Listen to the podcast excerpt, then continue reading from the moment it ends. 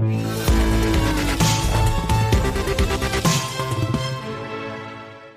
redressement économique de la France semble plus lent que prévu, ce n'est pas moi qui le dis, mais l'INSEE. Bonjour Philippe. Bonjour David. Philippe Wechter, chef économiste euh, chez, chez Ostrom. Alors oui, euh, dans le bon côté, si on regarde le bon côté des choses, dans ce que nous a dit l'INSEE, oui, l'activité a rebondi euh, depuis le déconfinement. Le troisième trimestre, c'est l'INSEE qui le prévoit, 17% donc de reprise, de croissance de l'activité des chiffres qui sont réjouissants et, qui, témoignent, il faut le dire quand même, de la puissance du rebond. Vous me direz, on, est tombé de tellement haut que c'est normal que ça rebondisse. Et après, on verra que l'avenir est un peu moins rose. Oui, on, a eu un, rebond, euh, l'INSEE prévoit un rebond très significatif au, troisième trimestre, euh, de l'ordre de 17%, mais euh, cela ne compense pas le repli observé au premier et au deuxième trimestre c'est cette euh, dynamique-là qu'il faut euh, avoir à l'esprit. Euh, le, la baisse de l'activité, notamment en fin mars et début et, durant tout le mois d'avril, a été absolument considérable et le retour est complexe. On se retrouve toujours, si on suit les, les projections de, de l'INSEE, euh, en fin d'année, toujours en dessous du niveau de 2019, de 4%. fin 2019. Donc 4%, c'est ça, hein on sera 4%. Absolument. Ça veut dire quoi? Ça veut dire que, hum, encore une fois, voilà, plus 17% troisième trimestre. On a fait moins 20 en gros au premier semestre, donc effectivement, on n'a pas, on n'a pas retrouvé le point haut. Euh, après, quand on regarde devant sur les prochains mois, ce que nous dit l'INSEE, c'est que le, redressement sera plus lent. Je crois que le, le, terme, l'expression employée, c'est moins rapide, s'il faut être précis. Oui, parce que c'est bah, euh, moins agréable à entendre, mais voilà, c'est lié pour partie, même largement, à l'incertitude sanitaire. Et là, l'INSEE nous parle d'un petit 1% de croissance au quatrième trimestre. Euh, c'est maigre. Oui, mais c'est finalement assez, euh, assez logique. Euh, on a eu euh, une période très complexe au mois d'avril. Tout le monde était cantonné chez lui, incapable de faire le, moindre achat à part sur, sur Internet. On a vu à la sortie du confinement un retour assez fort, notamment de la, consommation de biens, de la production industrielle. Ce sont des facteurs, des phénomènes assez habituels en sortie de récession. Et, euh, et, donc, il y a eu une compensation. Là. Les, les dépenses de biens au mois de, de juillet euh, sont supérieures à celles qu'on avait avant la crise. Cependant, et c'est ça la nouveauté, c'est qu'il y a encore un certain nombre de secteurs qui sont euh, euh pénalisés, tout ce qui touche au tourisme, à la restauration, et qui fait que cette consommation de services, qui fait plus de 50% des dépenses des ménages, eh bien, est pénalisée et n'entraîne pas euh, l'activité et les dépenses des, de ces, euh, des consommateurs. Donc on a un rattrapage très fort au troisième trimestre. Et puis une fois que ce rattrapage est fait, vous avez changé votre voiture euh, que vous souhaitiez changer initialement au mois d'avril, vous la changez en mai, juin ou juillet en profitant de la prime offerte par le gouvernement. Mais une fois que c'est fait, la situation se stabilise. Et donc l'économie française, par nature, ne fait pas 5% de croissance par an. On est plutôt autour de 1 plus, 1%, un peu plus. Euh, et donc, on, on, retombe finalement assez vite sur, cette, sur ces éléments. Alors, si vous rajoutez euh, un risque sanitaire supplémentaire, vous générez davantage d'incertitudes et vous avez ces, euh, ces données finalement assez lentes de, de croissance, mais qui ne sont pas incompatibles avec la tendance spontanée de l'économie française avant la crise. Oui, mais on aurait pu imaginer un quatrième trimestre, je sais pas, à 4-5% de croissance après le plus 17 euh, au troisième trimestre. D'ailleurs, euh, l'INSEE dit l'économie française, c'est intéressant, aborde la rentrée comme un moteur à la fois bridé et dopé. C'est intéressant cette idée que bridé, on le comprend par le contexte, par euh, les mesures, les contraintes sanitaires, et puis dopé, voilà, par les plans d'urgence, par les mesures de soutien, par les politiques monétaires accommodantes. Il y a l'accélérateur et le frein en même temps. Oui, on est, on est tous soumis à cette, à cette situation, qu'on soit en France, en Allemagne ou, ailleurs.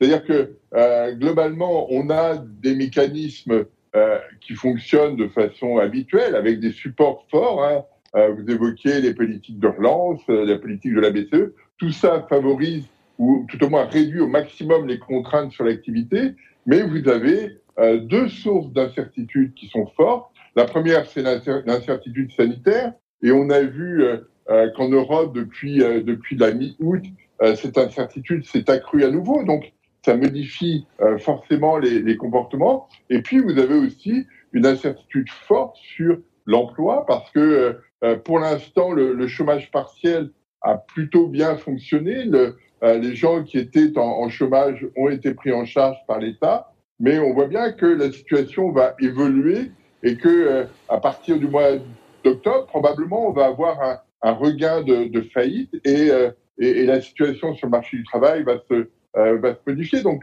les consommateurs, les entreprises prennent ces phénomènes euh, en compte et, euh, et n'ont pas forcément envie d'être les plus aventureux possibles dans leur comportement. Sur cette fin d'année, Philippe, qu'est-ce qui devrait être le moins au rendez-vous, j'ai envie de dire? Est-ce que c'est cette consommation des ménages qui risque de faire défaut pour ces raisons, pour les raisons de, on a dit, je crois que c'est 700 000 déjà emplois détruits depuis, euh, depuis le début de l'année, ou, et, ou les carnets de commandes qui se garnissent, mais pas suffisamment. Avec, euh, on parle de moyenne, c'est vrai quand on parle de l'économie française, mais après, sectoriellement, ce qui se passe, c'est absolument ahurissant entre les secteurs qui sont toujours l'aéronautique, le tourisme, l'hôtellerie, qui sont toujours, euh, voilà, dans le dur, et, des, secteurs, l'agroalimentaire, je sais pas, l'eau, l'assurance, la banque, qui, pour le coup, vont d'ici peu revenir à leur étiage, hein, à leur niveau d'avant-crise. Oui, on, a, on, a, on est tous confrontés, euh, toutes les économies sont confrontées à cette, à cette situation. On a tous, euh, on le voit bien sur euh, l'aéronautique, sur l'automobile, qui sont des vrais des secteurs euh, forts de l'économie française qui sont aujourd'hui pénalisés,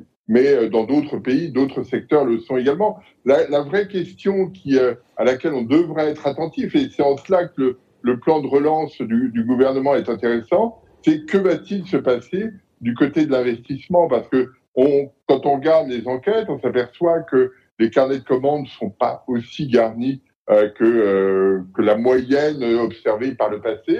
Et, euh, et, les entreprises sont un petit peu le pied sur le frein en matière d'investissement. Et tout, tout le, le, le rôle et l'importance de la politique économique sera de débloquer cet investissement. On sait que les, les chefs d'entreprise, notamment les, les patrons de, de, TI, il y avait une, une enquête récente qui, qui, avait été publiée là-dessus, sont euh, plutôt attentistes dans leur comportement. Et c'est ce phénomène-là qui va être important parce que dès qu'il y a de l'investissement, vous générez une dynamique intrinsèque de l'économie beaucoup plus forte.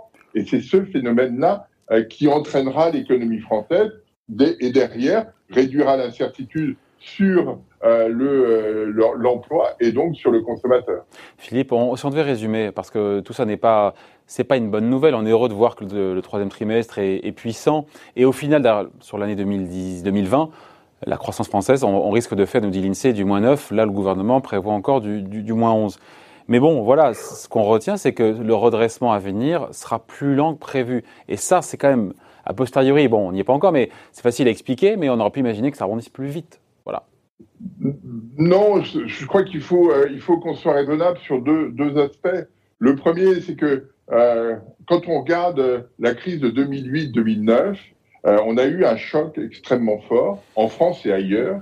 Et pour autant, l'année euh, de sortie de récession n'a pas été une année de très forte croissance. On est revenu sur les niveaux de croissance qu'on avait avant la crise.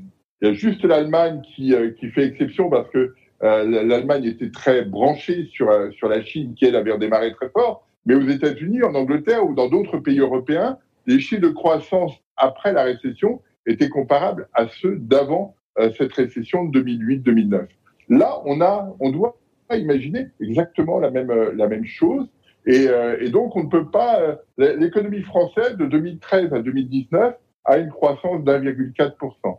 N'imaginons pas que l'on puisse euh, faire des choses très différentes de, euh, de ce cadre-là. Et euh, rappelons-le, il existe encore une incertitude très forte. Ouais, je vous coupe, c'est-à-dire que le gros du rattrapage a été fait. En fait, finalement, c'est ça, le gros du rattrapage est déjà fait.